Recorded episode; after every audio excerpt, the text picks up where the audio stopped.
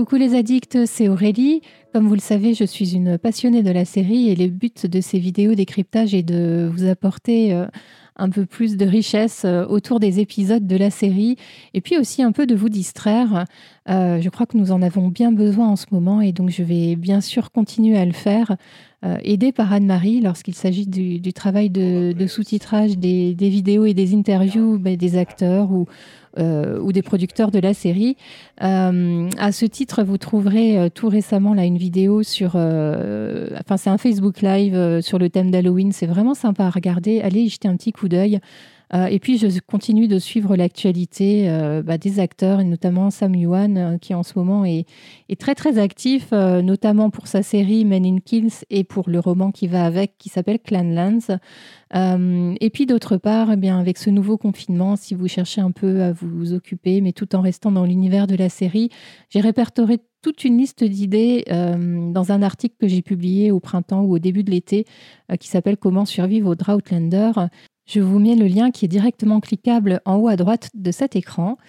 Et eh bien c'est parti pour le décryptage de l'épisode 4 de la saison 3.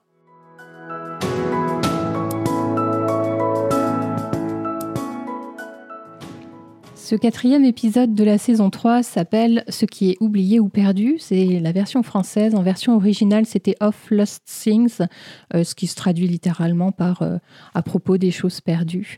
Euh, c'est un épisode qui a été réalisé par Brendan Maher, encore lui. Hein. C'était déjà lui qui avait fait les précédents. Le scénario a été écrit par Tony Graffia. Euh, qui a aussi réalisé le suivant, et j'expliquerai dans, mon prochain décryptage euh, pourquoi c'est intéressant qu'elle ait fait les deux, et, pourquoi ces deux épisodes marchent ensemble.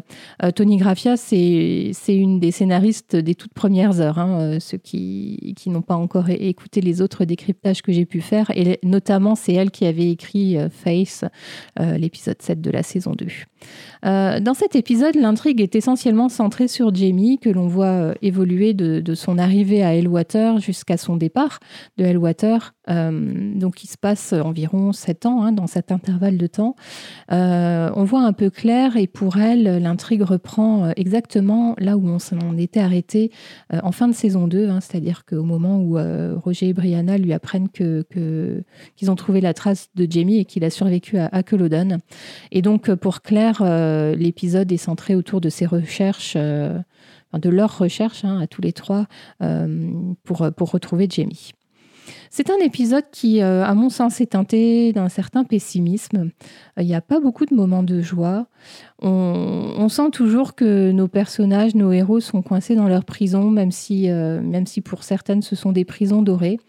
Euh, et donc, oui, je trouve qu'il y a une espèce de chape de plomb autour de cet épisode et il n'y a, pas vraiment de, temps de, ouais, de répit, de joie. Et alors, justement, la, fin, elle met encore bien son empreinte sur, sur, cette, sur cette ambiance assez morose, finalement. Dans cet épisode, on nous parle de l'aristocratie anglaise, euh, qui, nous semble aussi assez peu joyeuse, hein, euh, entre mariage arrangé et mensonge. Euh, c'est compliqué. On découvre de nouveaux personnages auxquels on s'attache un peu, même si on ne les voit que sur le temps de, l'épisode. D'ailleurs, au passage, je pense notamment à Anna James qui incarne le, personnage de Geneva. un, globalement, c'est un casting encore excellent, que ce soit pour elle ou pour Isobel, par exemple. Euh, depuis le début de la saison 3, et j'en ai déjà parlé, la performance de Sam Yuan est absolument remarquable. Je trouve qu'il grandit véritablement en tant qu'acteur dans ce début de, saison 3 et, au travers de cette série. Dans chacun des quatre épisodes, euh, jusqu'à présent, il a dû montrer une autre facette de Jamie et donc il a dû explorer euh, dans son jeu d'acteur euh, bah, différentes, différentes facettes également. vous vous souvenez dans l'épisode 1, dans, bah, sur l'après Culloden, hein, ou les, quelques heures qui suivent Culloden, il, il, il, joue tout l'épisode couché euh, dans l'épisode 2, euh, il s'est transformé en homme des bois, euh, complètement mutique et renfermé sur lui-même, voûté. dans l'épisode 3, eh bien, c'est un semblant de retour à la vie, hein, mais il est en prison et, là encore, il doit jouer ben, un rôle de leader, mais emprisonné. Enfin, vous voyez, c'est assez ambivalent comme finalement comme, euh, comme description de personnage. Et puis là, dans cet épisode, il dresse un portrait de Jamie qui doit cacher qui il est au fond de lui-même. Hein. Jamie est un guerrier, est un rebelle. Et là, on le retrouve en tant que serviteur euh, qui doit obéir, y compris à, des personnes beaucoup plus jeunes que lui. et puis, il doit aussi jouer à être père, mais en le cachant c'est ouais, assez exceptionnel et franchement, chapeau bas à, Sam Yuan. Euh, l'intrigue de Jamie hein, au cours de cet épisode a beaucoup progressé. Il sort de, cet épisode en étant libre, enfin, après euh, presque 12 ans, 12 euh, ans après Colodon. Et il ressort aussi de l'épisode avec un fils, ce qui est quand même assez énorme, lui qui a toujours voulu être père. Euh, en revanche, pour Claire, euh, c'est retour à la case départ, hein, puisqu'elle euh, la quitte dans l'avion vers Boston. C'est frustrant pour elle et c'est frustrant pour nous aussi, car quand l'épisode se termine, on se demande franchement bah, qu'est-ce qui va pouvoir faire qu'elle retrouve enfin le moyen de retourner vers Jamie. Voilà pour mes impressions générales. On passe à mon top et à mon flop.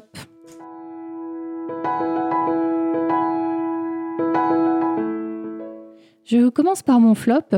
Et, en fait, là, je, vais vous parler d'un sentiment que j'ai ressenti euh, lorsque j'ai regardé la série pour la première fois, il y a presque deux ans maintenant. Euh, en fait, à la, fin de cet épisode, moi, je n'avais pas compris pourquoi Claire avait renoncé aussi facilement à chercher Jamie. Euh, je trouve que ce n'est carrément pas dans son caractère. et franchement, les raisons ne semblent pas évidentes au premier abord, d'autant que Brianna et Roger ne veulent pas arrêter les recherches hein, et, et, semblent hyper motivés pour, pour poursuivre. Euh, donc, ouais, je n'avais pas euh, vraiment perçu pourquoi Claire renonçait euh, aussi facilement.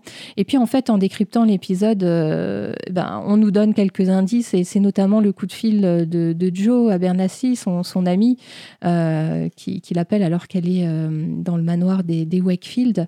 alors, elle est contente de l'entendre. Hein. On sent que c'est un véritable ami. On l'avait déjà un peu senti dans l'épisode précédent. Euh, et on comprend à travers ce coup de fil que ça fait longtemps que Claire est partie, et ça fait longtemps qu'elle est en Écosse. Euh, il l'appelle Lady Jane. Je fais une petite parenthèse parce que euh, nous, si nous ne sommes que spectateurs de la série, on ne comprend pas du tout ce à quoi ça fait référence. c'est un vrai clin d'œil de, Tony Graffia, la scénariste, au, lecteur. Hein. C'est un peu plus expliqué dans le roman. Je vous y renvoie. Vous, trouverez l'explication. Donc on sent que, Claire et Joe s'entendent vraiment bien et qu'ils se connaissent par cœur, hein, tout ce, tout ce petit, euh, cette petite séquence sur euh, ce que Joe est en train de manger, etc. Euh, et en fait, Joe est, là pour rappeler à Claire qu'elle a une vie, qu'elle a une carrière à Boston, qu'il y a des gens qui, qui, comptent sur elle, qui l'attendent, ses patients. Euh, d'ailleurs, le Joe Abernathy parle d'un patient de Claire qui présente signe de Murphy, donc c'est euh, en rapport avec la vésicule biliaire, et ça c'est un clin d'œil euh, au cours qu'étudiait Claire au tout début de, l'épisode 3, au, moment où elle, elle, est en train de prendre son petit déjeuner avec Frank.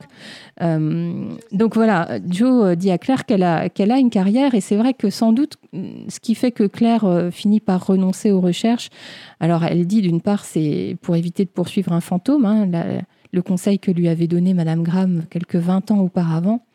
Euh, elle s'en souvient, mais aussi parce qu'elle s'est beaucoup battue pour, euh, pour être ce qu'elle est, hein, pour être une, chirurgienne euh, reconnue à Boston. Et, et peut-être que c'est cette vie-là, finalement, qu'il faut qu'elle embrasse et qu'elle ne laisse pas tomber à défaut de poursuivre des fantômes aucune transition avec mon top, euh, puisque pour mon top, j'ai choisi cette scène entre euh, Jamie et Lord John Grey sur la fin de l'épisode, euh, lorsque, lorsque Jamie fait cette proposition indécente à, John, son ami. je retiens cette scène pour, pour la performance de David Berry. Il efface un peu, d'ailleurs, celle de Sam Yuan, là, sur cette scène-là. J'essaye de vous en remettre quelques, quelques extraits ou des photos à défaut. Euh, les expressions du visage de cet acteur sont juste fantastiques et rien que dans ses yeux, en fait, il n'aurait pas besoin de beaucoup parler, rien que ses yeux disent absolument tout ce qu'il a à dire et sont vraiment, pour le coup, là, le reflet de son âme. Euh, cette scène est très, très riche, elle a elle contient beaucoup d'ingrédients, que ce soit l'amitié qu'a Jamie pour John ou, vice-versa d'ailleurs. L'honneur, vraiment ce mot qui représente John Gray, le sacrifice de Jamie, l'honnêteté, la sincérité de, de, John envers Jamie et vice-versa d'ailleurs. Un peu d'humour, Hein, lorsque, lorsque Jamie demande à John Gray s'il va se marier avec une femme, j'ai trouvé que c'était une réplique qui, qui, faisait baisser euh, toute la tension de la scène. C'était vraiment bien. Enfin, c'est au bon moment. Euh, un petit clin d'œil aussi à l'épisode précédent où on avait vu euh, Jamie se, raidir très très nettement lorsque John Gray avait posé sa main euh, sur la, sur la sienne. ici, c'est l'inverse, hein, c'est Jamie qui, qui, pose sa deuxième main au-dessus de celle de John Gray. on sent que là, il n'y a aucune ambiguïté, bien sûr, c'est vraiment un geste d'amitié. Et pour l'anecdote, hein, ça a été euh, objet de discussion, ce, cette petite séquence dans la salle des, scénaristes, euh, puisque, euh, bah, d'après Matt Roberts, les hommes ne se serraient pas la main à l'époque au XVIIIe siècle. C'était plutôt une courbette. Et... Mais Tony Graffia tenait absolument à, ce que ça se passe de cette façon-là, justement pour faire un rappel à l'épisode précédent.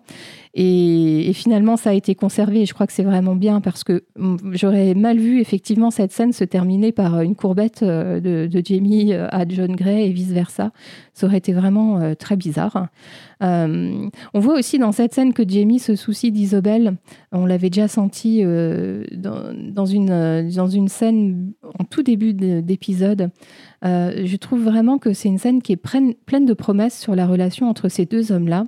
Euh, on voit bien que John Gray ne profite pas de la situation puisque la proposition que, lui fait Jamie, euh, bah, évidemment, hein, il ne rêve que de ça. Il le dit d'ailleurs, il est très sincère. mais il ne profite pas de la situation parce qu'en plus, il sait déjà qu'il va aller s'occuper de Willy, hein, qu'il va, va le prendre en charge puisque ça s'est décidé avant lorsqu'il a demandé à la main d'Isobel. Euh, d'ailleurs, ça fait partie des scènes coupées. Hein, il y a une scène entre John Gray et Isobel qui, n'a pas été euh, mise dans l'épisode, euh, mais qui fait partie des scènes coupées disponibles sur les, sur les DVD. voilà pour mon top. Je pense que, que, vous, que vous aussi, vous aimez cette scène. Il y en a plein d'autres que j'aurais aimé relever. Je vous parlerai d'ailleurs en conclusion de ce décryptage de, de la toute fin de l'épisode qui m'a aussi beaucoup plu.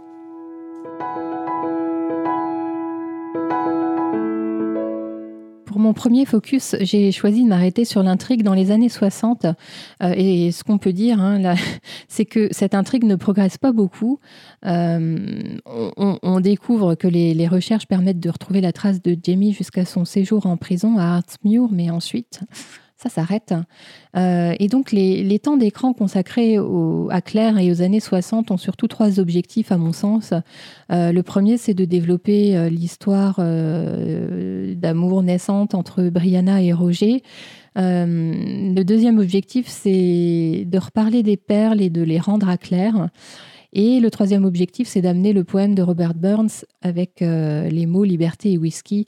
je vais développer tout ça. et donc, je disais que le premier objectif, c'était de développer les liens entre Brianna et Roger. Et finalement, je trouve qu'il y a assez peu de temps d'écran euh, pour euh, ces deux-là. Alors, bien sûr, il faut y ajouter les temps d'écran qu'on avait dans le dernier épisode de la saison 2, l'épisode Le Talisman. On, voit que ces deux-là flirtent gentiment ensemble. on découvre un peu plus de leur caractère. Hein. Roger est vraiment un homme très doux et, et très à l'écoute, je trouve. Euh, Brianna, d'ailleurs, je, je, trouve qu'elle s'adoucit hein, au fur et à mesure. Elle montre aussi un peu plus de vulnérabilité et d'ailleurs, elle l'exprime à Roger hein, lorsqu'elle lui dit qu'elle a peur de, de perdre sa mère. Hein, si jamais euh, ils finissent par retrouver Jamie, elle, euh, elle, sait bien que Claire repartira au 18e. Euh, on découvre aussi que Brianna a quelques compétences mécaniques. Euh, c'est une mini-scène, mais c'est important pour la suite. Il fallait effectivement que les auteurs le posent euh, dès maintenant, mais ça servira dans longtemps. pour ceux qui ont vu toutes les saisons, et notamment la saison 5, on, le voit un peu. et on voit aussi que Brianna n'est pas une jeune femme typique des années 60. Hein. être capable de réparer un moteur de voiture, franchement, c'est quand même plutôt très atypique. Moi-même aujourd'hui, j'en serais incapable. Euh, et malgré tout ça, moi je me dis quand même que cette histoire d'amour est un peu téléphonée. Hein. Il y a peu d'autres personnes qui gravitent autour d'eux euh, en Écosse. Hein. Alors bien sûr, il y a Fiona, mais, finalement, euh, à, part, euh, à part Roger, Brianna ne rencontre aucun autre homme et vice-versa. donc oui, ça, ça, me semble un peu téléphoné. Laissons, voilà, attendons de voir un peu la suite. Euh, et, alors, je parlais de Fiona, et justement, ce personnage est là aussi pour une bonne raison. Euh, c'est Fiona qui apporte un peu de détails et qui se fait un peu euh, la bonne héritière du révérend Wakefield et de, Madame Graham, hein, qui est sa grand-mère. C'est elle qui parle des légendes, et notamment du gris bonnet, du dame bonnet. c'est elle également qui rend les donc le, fameux collier de perles à, Claire. Euh, c'est un sujet qui n'avait pas été traité lors du retour de Claire en 1948. Hein. Euh, dans le tout premier épisode de la saison 2, on, on ne voyait pas ces perles. Mais on peut du coup supposer et utiliser un peu ce qu'on entend là dans cet épisode pour, euh, pour réécrire les parties manquantes de l'histoire, ou en tout cas l'imaginer. Si vous vous souvenez, dans le, dans le premier épisode de la saison 2, Franck avait brûlé les vêtements de Claire et lui avait aussi demandé euh, de tirer un trait sur le, sur le passé. Euh, bien sûr, ces perles, cadeaux de mariage de Jamie à Claire, étaient sans doute impossibles à jeter et et, Madame Graham étant euh, l'amie, la confidente de Claire, elle les lui a confiées et euh, on n'a pas de mal à croire à cette histoire en fait. Euh, donc voilà pour les perles, elles auront leur importance, c'est sûr. Hein. Enfin alors bien sûr là on, a quasiment tous et toutes vu toutes les saisons, donc on sait bien pourquoi pourquoi les scénaristes les ont introduites à, ce moment-là. et donc le, le, troisième objectif de ces temps d'écran dans les années 60, euh, c'est d'amener ce fameux poème de Robert Burns. Donc, euh, je vais vous parler de cette scène dans le bar euh, qui est intéressante à plusieurs niveaux, à mon point de vue. Elle est intéressante au niveau sociétal et elle est aussi intéressante pour l'intrigue. alors, comme on le découvre hein, dans, les, discussions entre Brianna, Claire et Roger dans ce bar, les bars étaient interdits aux femmes hein, au Royaume-Uni en 1968. Il existe encore beaucoup de, discrimination, et notamment envers les femmes. Et euh, pour la petite euh, info, euh, alors il y a, une, comment, un décret hein, qui a été publié, mais seulement en 1975 au Royaume-Uni, qui s'appelle le Sex Discrimination Act, et donc qui visait justement à, réduire les, discriminations envers les femmes. Donc vous voyez que c'est seulement sept ans plus tard, et, même une fois que le décret a été publié, les mœurs ne sont pas ça n'a pas changé tout de suite. Hein. Euh, mais Claire, en fait, s'en fiche de tout ça. Hein. Euh, donc ça, c'est complètement dans son caractère. Euh, imaginez un peu cette femme infirmière de guerre qui a vécu quelques années au 18e, qui a été parmi les premières femmes à devenir chirurgien aux États-Unis. c'est un caractère très affirmé, presque féministe, féministe, disons-le. Et donc, elle ne se laisse pas enfermer dans cette prison du sexisme. Et ça, je trouve ça vraiment très, très bien. Euh, voilà pour le côté sociétal. Et, alors pour l'intrigue, on entend euh, donc euh, une femme déclamer un, poème de Robert Burns. alors il est hyper important, hein, ce poète, on l'appelle d'ailleurs le barde. C'est un poète du 18e plutôt de la fin du XVIIIe, euh, qui a encore une grosse influence sur la littérature écossaise hein, dans les années 60. Il est considéré comme le pionnier du romantisme, il était franc-maçon, donc ça, on, y refera mention dans quelques épisodes. Et Robert Burns a aussi influencé les mouvements socialistes. Pour lui, tout le monde, ben, tout, le monde est égal, hein, tout le monde, il n'y a pas de classe supérieure. Et donc, ce poème de Burns est engagé contre la répression des Anglais euh, sur le peuple écossais. Donc c'est un, joli clin d'œil euh, qui nous est fait là. Et euh, les lecteurs du roman, lorsqu'ils ont vu l'épisode, ont, tout de suite compris pourquoi et le sens hein, de, cette, de cette scène-là et de cette mention à, à liberté et whisky. et nous, on le découvre dans l'épisode suivant, dont c'est d'ailleurs le titre. Après la découverte de la cour de Versailles et d'une partie de l'aristocratie et de la noblesse française, dans la saison 2, euh, dans, cet épisode, euh, Tony Graffia dresse un portrait de, l'aristocratie anglaise. Euh, alors autant pour enfin, voilà, la cour royale française on peut, on peut quand même dire, nous qui connaissons un peu l'histoire de France, que c'était assez caricatural. Euh, autant pour l'aristocratie anglaise, j'imagine qu'on a forcé le trait sur certains éléments. Euh, Tony Graffia, donc la scénariste, le reconnaît, elle est grande fan de la série Downton Abbey, euh, qui, justement hein, dépeint l'aristocratie anglaise sur le début du XXe siècle. moi, j'ai vu cette série, franchement, j'avais beaucoup aimé il y a quelques années de ça. Euh, on retrouve le destin de plusieurs membres d'une famille d'aristocrates. Euh, c'est bien écrit, ce sont des beaux personnages, on s'attache aussi. Euh, d'ailleurs, il y a plusieurs acteurs qui, jouent dans Downton Abbey, qui, jouent également dans Outlander. Je pense notamment à Stephen Bonnet, Ed Spillers, et Maria Dole Kennedy, qui, incarne la tante Jocasta, a aussi un rôle dans la série Downton Abbey. Donc il y a un petit peu de, de croisement entre ces séries. Et donc, euh, cette image au début où les serviteurs ou les servants font, font la, enfin, sont alignés pour accueillir euh, leur maître, euh, c'est un, véritable clin d'œil à, cette série, hein, puisqu'ils le font tout le temps dans la série Downton Abbey. Et c'est aussi un, une forme de clin d'œil à la façon dont Claire avait été reçue à, sa sortie d'hôpital une fois qu'elle avait fait sa fausse couche de Face dans la saison 2. Euh, donc on découvre, je le disais, hein, les, clichés qui sont traditionnellement attachés à cette population, à cette frange de la population, euh, des mariages arrangés, des mensonges, le rôle de la femme, euh, voilà, qui, est plutôt relégué au, second rang, la nécessité de préserver les richesses, les domaines, l'importance de l'héritier mâle, enfin tous ces clichés hein, que, l'on a bien en tête, on les retrouve dans cet épisode. Néanmoins, dans l'écriture, on trouve deux portraits d'hommes bien différents. Hein, Lord Dunsany, donc le père hein, de Jocasta et de Ginevra et, Isobel, et euh, Lord Ellesmere, donc le, le vieux euh, futur euh, mari de, de, Ginevra, et aussi deux portraits de femmes, hein, ces deux sœurs, Ginevra et Isobel, qui sont aux antipodes l'une de l'autre. Euh, et pour l'écriture justement de, ces deux sœurs, Tony Graffia s'est également inspiré de Downton Abbey euh, dans les personnages de Lady Mary et Lady Edith, euh, pour celles et ceux qui, connaissent la série. D'ailleurs, dès leur première apparition, hein, on voit tout de suite que que Isabelle et Ginevra sont complètement euh, différentes l'une de l'autre. À leur descente du carrosse, on...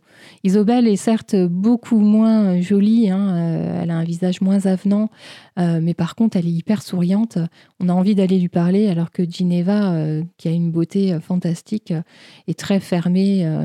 et on, sent bien que, que, que c'est pas, pas elle la plus gentille des deux, clairement. Euh, le rôle d'Isobel, euh, pour les besoins de l'épisode, a été un peu plus développé que ça ne l'est dans le roman, justement pour proposer un contraste au caractère de Ginevra, euh, et puis aussi pour, pour apporter un interlocuteur à Jamie. On voit bien que Jamie et Isobel partagent les mêmes valeurs. Ils s'entendent bien. Euh, d'ailleurs, il y a un micro-instant où on, a un petit doute hein, sur le, devenir de, cet échange très cordial qu'ils ont. Et ils sont tellement sur la même longueur d'onde qu'on se demande si les scénaristes sont pas en train de nous préparer à, quelque chose de plus. Puis en fait, non. Euh, Isobel, on sent on sent hein, qu'elle a un faible pour John Gray. Alors elle le dit, ils se connaissent depuis l'enfance. Euh, ce qu'on ne sait pas, c'est euh, si elle a connaissance des penchants sexuels de, John Gray. Euh, et en fait, le doute est permis grâce au jeu de l'actrice, hein, qui, qui vraiment a, livré aussi là, une belle interprétation de ce personnage, très en nuance et très profond, je trouve. Et, donc, il y a une sorte de compréhension entre Jamie et Isobel. Et Jamie sera d'ailleurs assez protecteur envers elle. Hein. Par deux fois, on sent que euh, pour lui, elle mérite d'être heureuse et finalement, il essaye de la dissuader de s'intéresser à John Gray. Et un peu plus tard, quand euh, John Gray lui dit qu'il a l'intention d'épouser euh, Isobel, Jamie a un mouvement de recul en se disant qu'il ne peut pas faire ça. Mais si. et, donc, pour finir ce portrait de l'aristocratie anglaise, on, nous parle du pouvoir. Hein, du pouvoir sous toutes ses formes et des exigences aussi. Euh, on sent bien que, que Geneva use euh, d'une certaine forme de pouvoir envers euh, Jamie qui est le serviteur. même le petit William, hein, le petit Willy, à un moment donné, du haut de ses six ans, ben, dit à Jamie que finalement il doit lui obéir. Mais finalement, le, pouvoir des femmes hein, s'arrête à la volonté des hommes, hein, des hommes de leur rang. on voit bien que Ginevra n'a pas le choix d'épouser l'homme qu'elle souhaite. Et d'ailleurs, là, il y a, un contraste qui est fait avec Brianna, qui a sensiblement le même âge. Euh, Brianna peut s'habiller en pantalon, elle peut réparer des voitures, elle peut euh, décider de prendre l'initiative d'embrasser pour la première fois euh, ben, l'homme pour, pour qui elle a un faible. un vrai contraste entre, ces deux-là.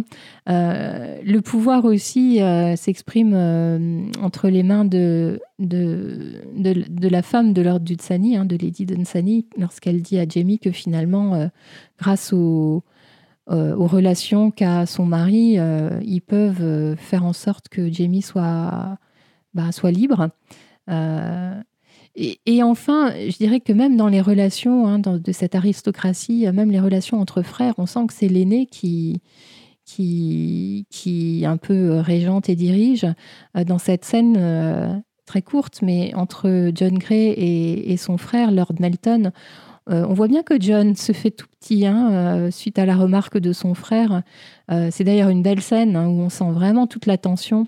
on se demande ce qui va se passer. Et c'est, et c'est aussi une, façon très subtile de, montrer que le geste de John Gray, hein, lorsqu'il a libéré, enfin lorsqu'il a fait embaucher entre guillemets Jamie à Highwater, c'est un geste qui est largement répréhensible et qui en tout cas n'est pas du tout accepté par le frère de John.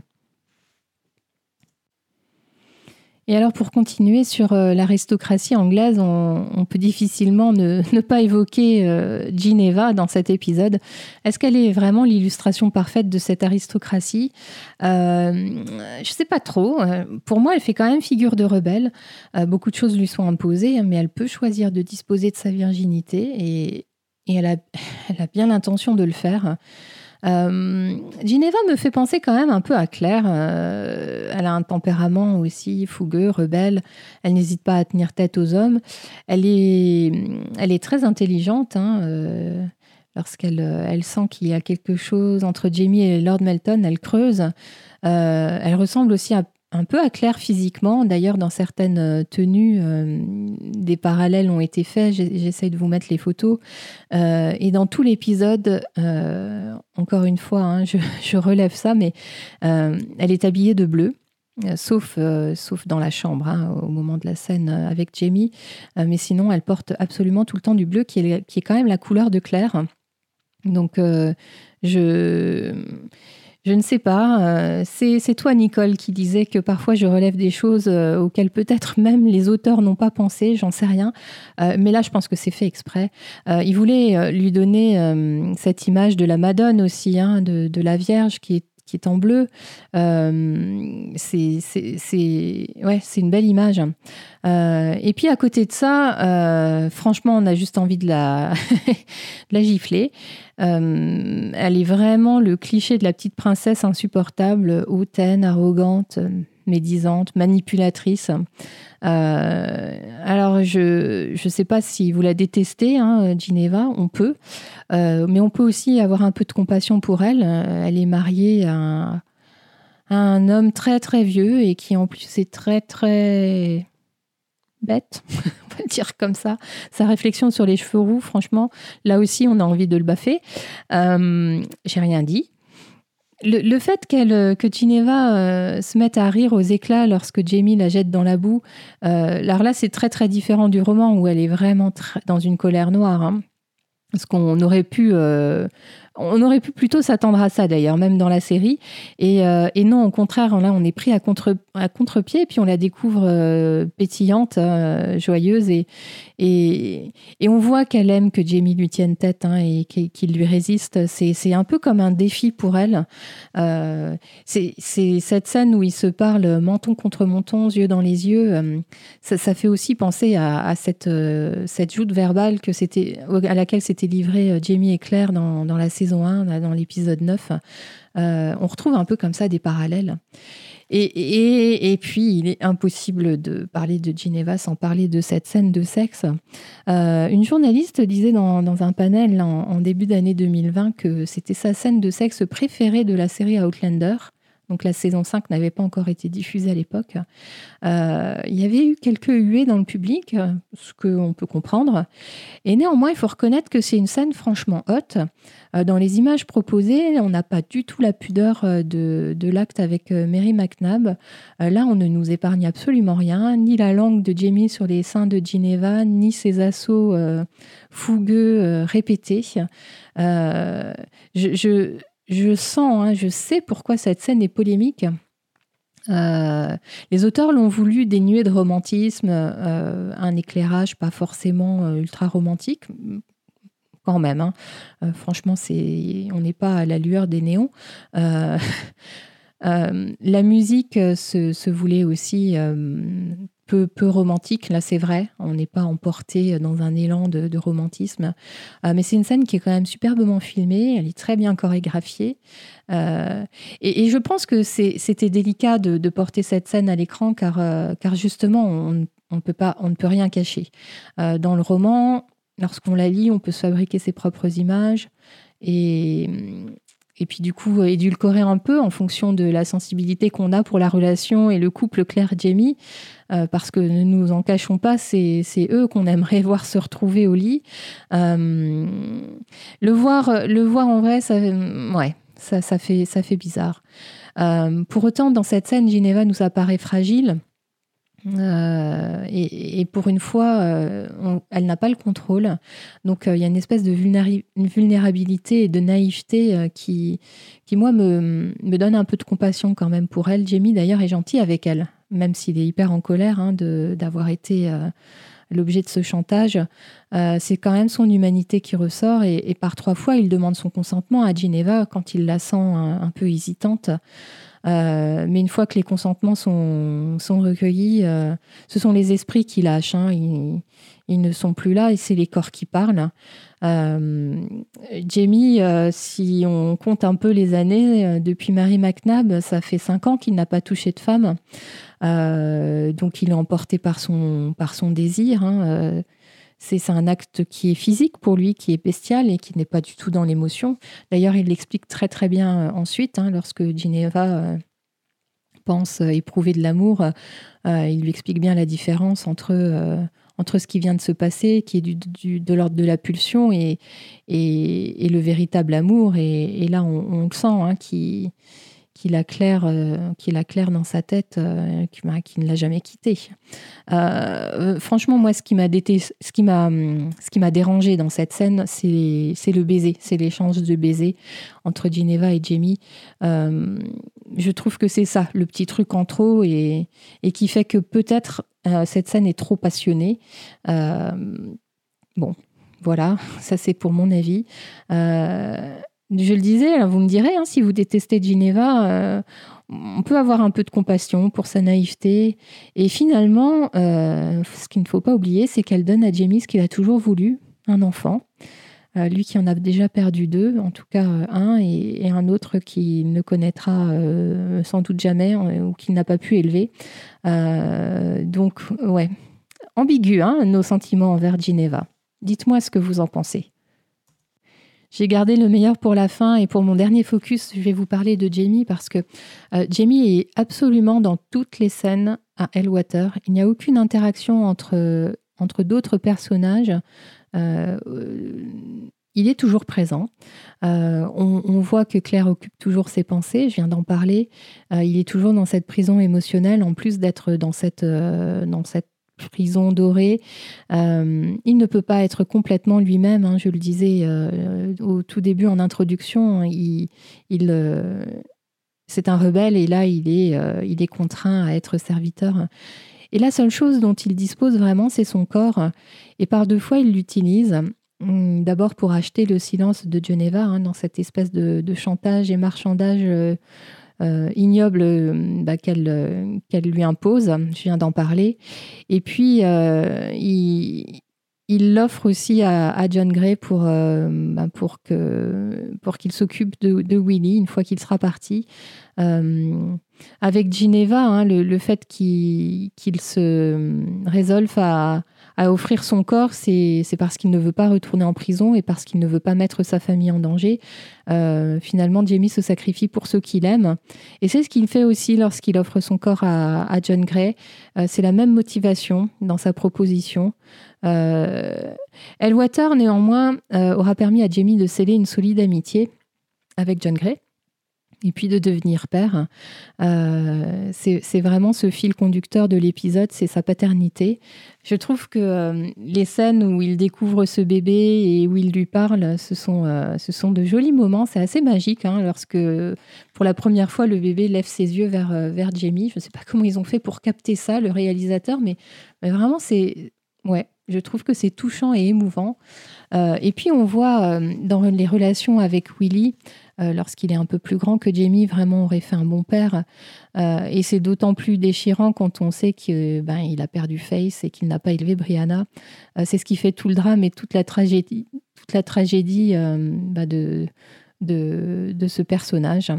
et d'ailleurs, Jamie renonce à cette, cette si chère liberté pour avoir la chance d'être aux côtés de ce fils hein, qui n'a plus sa mère. Euh, même s'il sait qu'il ne pourra pas être son père aux yeux de tous, euh, il, sait, enfin, il, sait aussi qu'il va pouvoir euh, assurer une présence. Et, et d'ailleurs, ce lien par, par les chevaux, le poney, c'est c'est tout Jamie, quoi. Je trouve que c'est bien trouvé par, par Diana Gabaldon, d'abord, et puis ensuite par les scénaristes.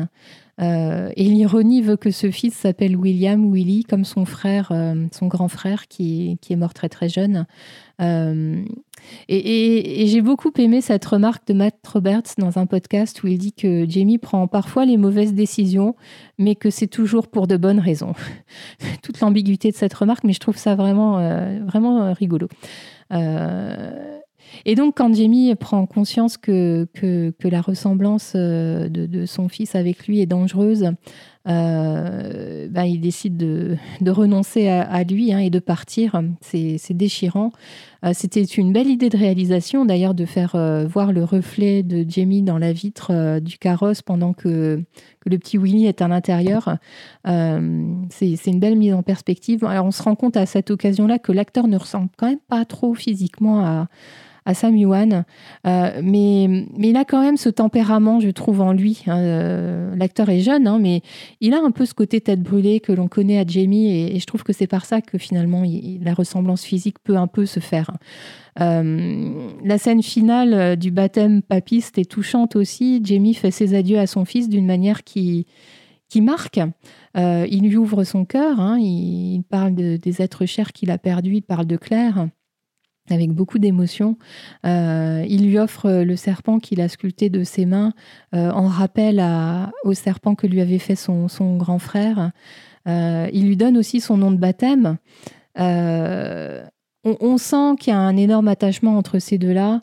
D'ailleurs, dans une scène un peu avant, quand Jamie annonce à, Willy qu'il va s'en aller, le, câlin que, fait l'enfant à, à Jamie est est très spontané et vraiment, ouais, on sent beaucoup d'attachement. Et, ces paroles de Jamie en gaélique aussi euh, sont, ouais, sont vraiment des paroles de papa, quoi, euh, rassurantes. Et je vous les traduis. Hein. Mm.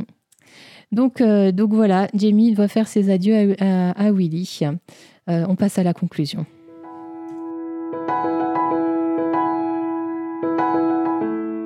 Ma conclusion sera peut-être un peu plus longue que d'habitude parce que euh, je voudrais faire un retour au titre, ce que je fais d'habitude en introduction, et je, vais vous parler de la scène finale qui aurait pu figurer dans ma scène top. Euh, donc je vais, vous, parler de tout ça, de ces cinq minutes de fin d'épisode. Euh, au moment de la prise de décision de, Claire hein, de, repartir à Boston, lorsqu'elle est dans le bar, elle lève les yeux au ciel et puis elle trinque à ceux que nous avons perdus. Elle parle de Jamie, sans doute aussi de Frank. Et les quelques minutes de la fin d'épisode sont, très émouvantes puisqu'on prend conscience de tout ce que ces personnages ont, perdu. Euh, cette fin d'épisode est inédite euh, dans sa construction aussi parce que c'est très rare que les éditeurs fassent un montage. Là, on a vraiment mixé les époques. Il y a des, petits euh, focus de quelques secondes sur chaque personnage. C'est vrai que je me souviens pas l'avoir déjà vu dans la série. Bah, sauf dans la saison 5, là où pour le coup, il y en a un dans le tout premier épisode. c'est très rare aussi qu'une musique contemporaine soit utilisée dans la série. Hein, il l'avait déjà fait dans la saison 1. Euh, ici, c'est une reprise de Bob Dylan par un, duo euh, euh, féminin-masculin qui colle finalement assez bien au couple Claire et Jamie.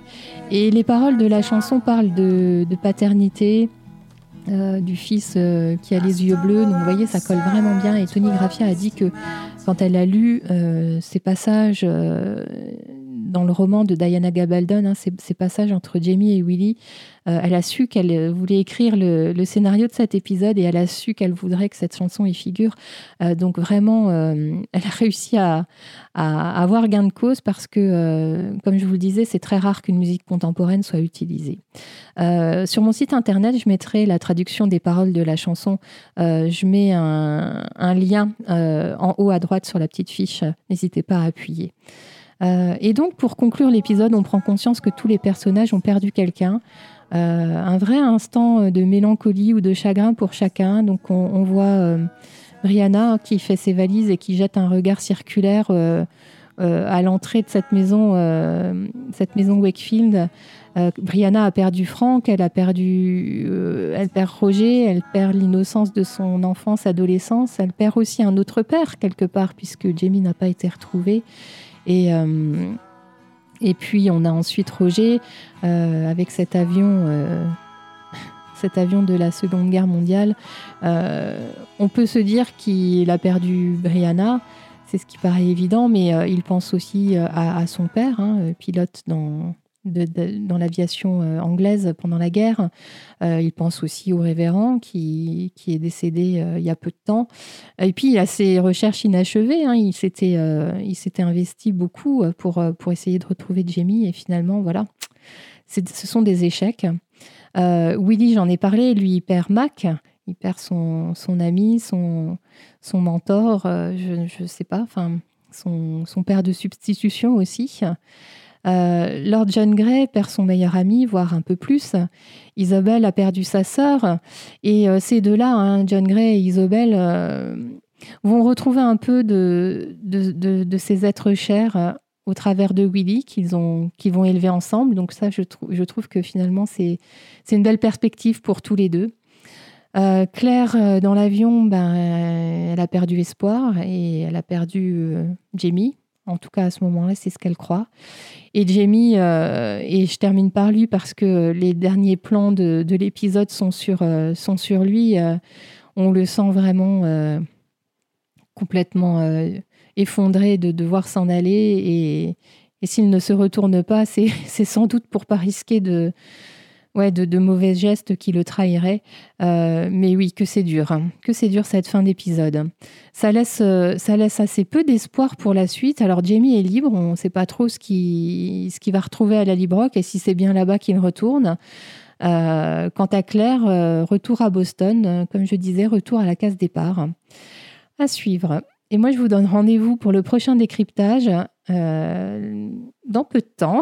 Suivez bien euh, la chaîne, abonnez-vous si ce n'est pas fait. Euh, je vous dis à très bientôt. Prenez soin de vous.